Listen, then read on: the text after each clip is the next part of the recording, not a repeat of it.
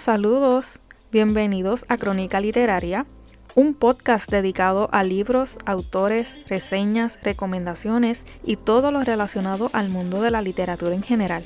Acompáñenme cada semana a explorar, soñar e imaginar. Soy su host Francesca y sin más preámbulo, vamos allá.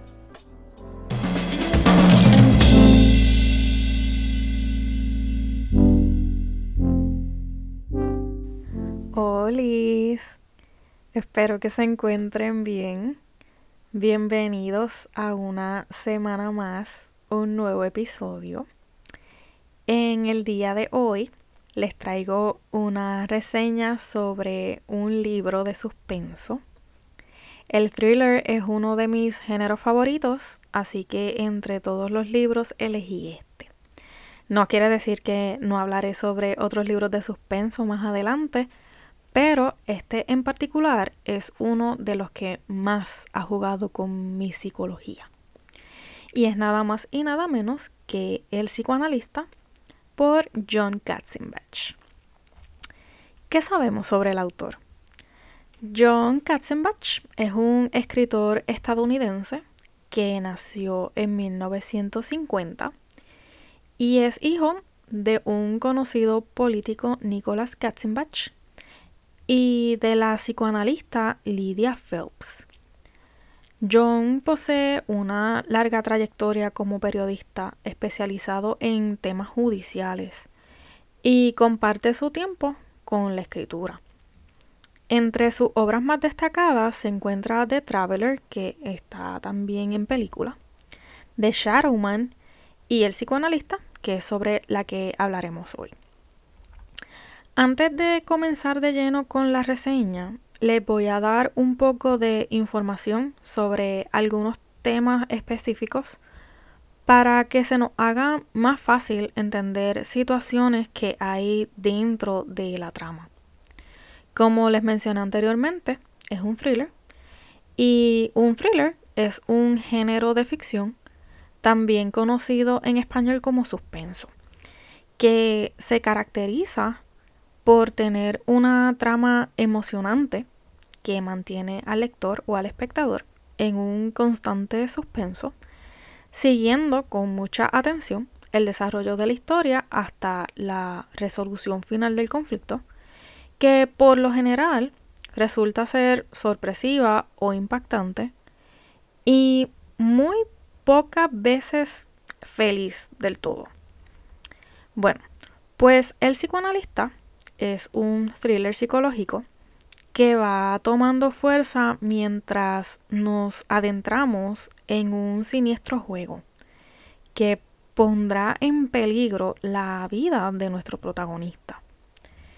Es una de esas tramas, yo diría que fascinantes, por así decirlo, de las que se te hace difícil parar de leer, porque cada capítulo termina con una situación sin resolver al 100%. La profesión del protagonista lo dice ya el título, el psicoanalista, y trabaja pues con el psicoanálisis. Pero ¿qué es el psicoanálisis? Es una teoría sobre el funcionamiento de la mente humana y una práctica terapéutica. Es un psiquiatra especializado en analizar el inconsciente de las personas para tratar de entender comportamientos, sentimientos y formas de pensar. Se enfoca más bien en el análisis de los conflictos sexuales inconscientes que se originan en la niñez. Este método fue creado por Sigmund Freud entre 1885 y 1939 y continúa siendo desarrollado por psicoanalistas alrededor del mundo en la actualidad. La sinopsis que nos da la contraportada del libro dice así. Feliz aniversario, doctor. Bienvenido al primer día de su muerte. Así comienza el anónimo que recibe el psicoanalista Frederick Starks y que lo obliga a emplear toda su astucia y rapidez para en 15 días averiguar quién es el autor de esa amenazadora misiva que promete hacerle la vida imposible. de no conseguir su objetivo, deberá elegir entre suicidarse o ser testigo de cómo, uno tras otro, sus familiares y conocidos mueren por obra de un asesino, un psicópata decidido a llevar hasta el fin su sed de venganza. Y aquí es donde comienza mi parte. Frederick Starks, mejor conocido como Rick, es un psicoanalista que luego de perder a su esposa a causa de un cáncer y que por la misma enfermedad no pudieron tener hijos, lleva una vida rutinaria, tranquila y solitaria en un pequeño piso en Manhattan, donde al mismo tiempo atiende su consultorio. No tiene que salir, sino que habilitó una parte de su hogar como consultorio médico. Él sí tiene familiares, pero por la pérdida de su esposa y su profesión, pues no los ve tan frecuente. Por lo tanto, pues lleva años sin tener contacto con ellos. Cada semana trata a los mismos pacientes en el mismo orden, teniendo incluso en sus consultas una rutina específica para cada uno de ellos. La manera de tocar el timbre del consultorio entre cada paciente es como un tipo código secreto. Así el doctor puede identificar quién sigue en turno. El día de su cumpleaños número 53, su mundo da un giro inesperado al recibir una extraña carta en la que su vida es amenazada a través de un alarmante juego de quién es quién. Rick tiene solo 15 días para descubrir el objetivo del juego si es que no quiere perder su vida. La carta era precisa. Si Rick quería sobrevivir, tenía que descubrir la identidad de la persona que firmaba dicha carta en 15 días. Si no, tendría que suicidarse o ver cómo este psicópata acaba con los miembros de su familia uno a uno. Las normas del juego incluyen no avisar a la policía y toda pregunta que tenga deberá realizarla a través del periódico y él le responderá por el mismo medio. ¿Quién firma? Rumpelstiltskin. ¿Recuerdan a Rumpelstiltskin? Es un duende antagonista de un cuento de hadas de origen alemán, incorporado por los famosos hermanos Grimm. En español creo que se le conoce al cuento como el enano Sartarín, creo. Este personaje es muy importante en la historia del psicoanalista.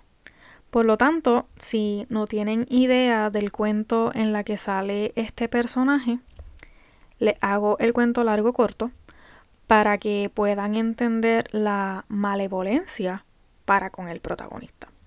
Este duende aparece para ayudar a una chica desesperada por convertir paja en oro. Él le dice, te ayudo a cambio de que cuando te conviertas en reina y seas madre, me entregues a tu bebé. Y ella pues en la desesperación le dice que sí. Pasa un año y ella se convierte en reina y madre. Y el duende reaparece para buscar su paga por el favor. Y la reina, con tal de poder quedarse con el bebé, le ofrece todas las riquezas que posee. Oro, dinero, joyas, etc. Pero el duende no acepta y le dice, te doy tres días para que adivines mi nombre. Si no lo descifras, el bebé es mío. Todo el mundo en el reino trata de ayudar adivinar el nombre hasta que alguien en el bosque ve a este duende saltando y cantando su nombre, Rumpelstiltskin. La reina lo adivina, se queda con su bebé y colorín colorado, este cuento ha terminado. bueno, para el doctor poder salvarse a sí mismo y a su familia, pues deberá seguir todas las pistas que este personaje le va dejando en el camino. Sin embargo, para poder conseguirlo, tiene que mirar al pasado y tratar de recordar tiempos que no pensó jamás que marcarían de este modo su presente y su futuro. Era algo difícil para el doctor ya que llevaba muchísimos años ejerciendo la profesión y no recuerda haber tenido un paciente con tanto remordimiento y sed de venganza. Cuando él decide contactar con alguno de sus familiares que sabe que son posibles víctimas del señor este, descubre que la hija adolescente de uno de sus sobrinos ha recibido amenazas en su locker de la escuela. Y ahí fue cuando el doctor se dio cuenta de que la cosa iba en serio. Dos semanas parecen tiempo suficiente para Rick conseguir la verdadera identidad de Rumpelstiltskin o señor R, más fácil para cuando nos referimos a él. Y más con las pistas y preguntas que puede hacerle directamente a través del método poco convencional que ya les mencioné anteriormente, que es el periódico. En el trayecto aparece una mujer llamada Virgil que dice ser la asistente del señor R. Y quien llega pues con el propósito de servirle de guía a la entrada de su infierno personal. O sea, ella llega y le dice, hola, me llamo Virgil y vengo a ayudarte a que te suicides, así, bien descarada. Pero como es tan hermosa y su personalidad es demasiado buena, pues esto desconcentra en gran medida a, a Rick. Virgil hace referencia a Virgilio en el libro de la Divina Comedia, quien es el guía de Dante para ayudarle a atravesar el infierno. Así ella, la Virgil, es como que una referencia a. En el transcurso de los días se va desencadenando una serie de acontecimientos que afectan profundamente al doctor y hace que su atención se desvíe bien brutal. Le hacen ataque a su finanza, le destruyen la reputación, le roban en su casa, etc. Uno de los acontecimientos mm, que más le hace temer por su vida es cuando uno de sus pacientes, llamado Roger Zimmerman, se suicida lanzándose a las vías del tren, pero deja una nota de suicidio en la que culpa a su psicoanalista. Rick duda mucho que el muchacho se haya suicidado así sin más, porque él ha sido como que uno de los pacientes más fieles y conscientes de que necesita ayuda profesional.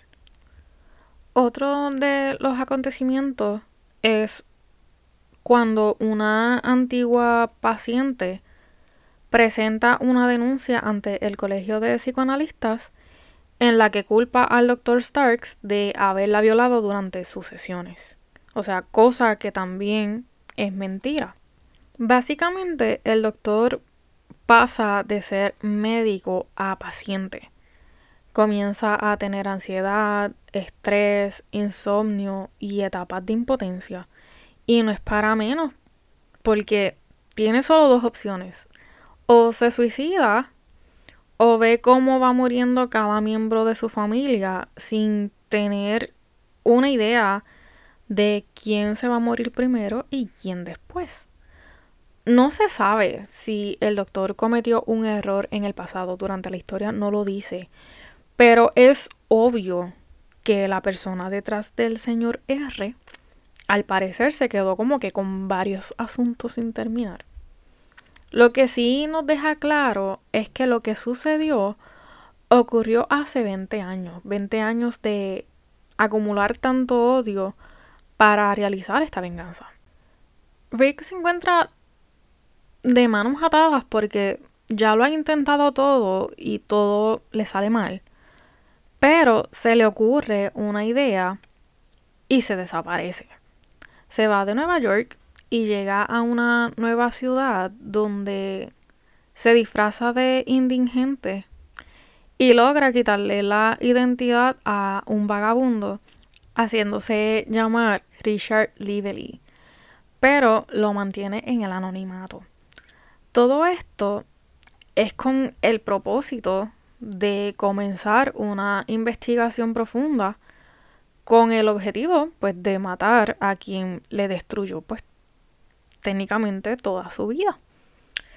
Con esta nueva identidad logra descubrir muchas cosas personales sobre Rumpelstiltskin y lo acerca más a descubrir quién es el verdadero psicópata detrás del personaje y de esa amenaza tan repugnante. Ya a Rick literalmente no le queda nada por lo que luchar, es solo el deseo de saber por qué él. Y yo me estuviese haciendo la misma pregunta. Con el cambio de ciudad e identidad, el señor R creyó que el doctor estaba muerto.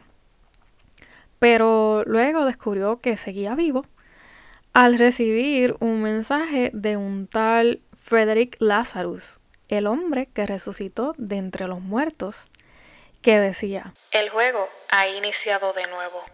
Ya en esta parte de la historia, Rick logra descubrir la verdadera identidad de todos los personajes del juego, pero yo no se las puedo revelar, ni tampoco decirle si el doctor se suicida o no, si mata al señor R o no, porque no tendría sentido si este es uno de los libros que les gustaría leer en algún momento.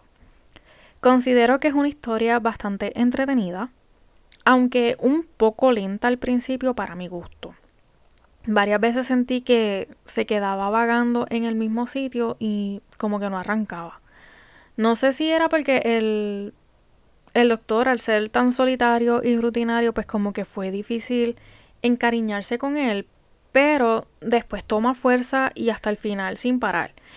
Y el protagonista da un cambio drástico y sorprendente. Está brutal. Los capítulos son bastante cortos, así que 544 páginas se leen bastante rápido. Le doy 4 estrellas de 5. Es una muy buena e interesante historia, pero siento que o faltó más juego psicológico para los lectores o el escritor debió darle como que menos vueltas al asunto si es que iba a terminar como terminó. Les recuerdo que la opinión es algo muy personal. Tal vez para otros lectores esta historia haya sido un 5 de 5 o un 1 de 5. Todo siempre depende de la persona, ¿verdad? Me gustaría terminar con una frase que nos deja el narrador dentro de la historia y que dice mucho. Y cito, a menudo lo que nos amenaza de verdad y cuesta más combatir es algo que procede de nuestro interior.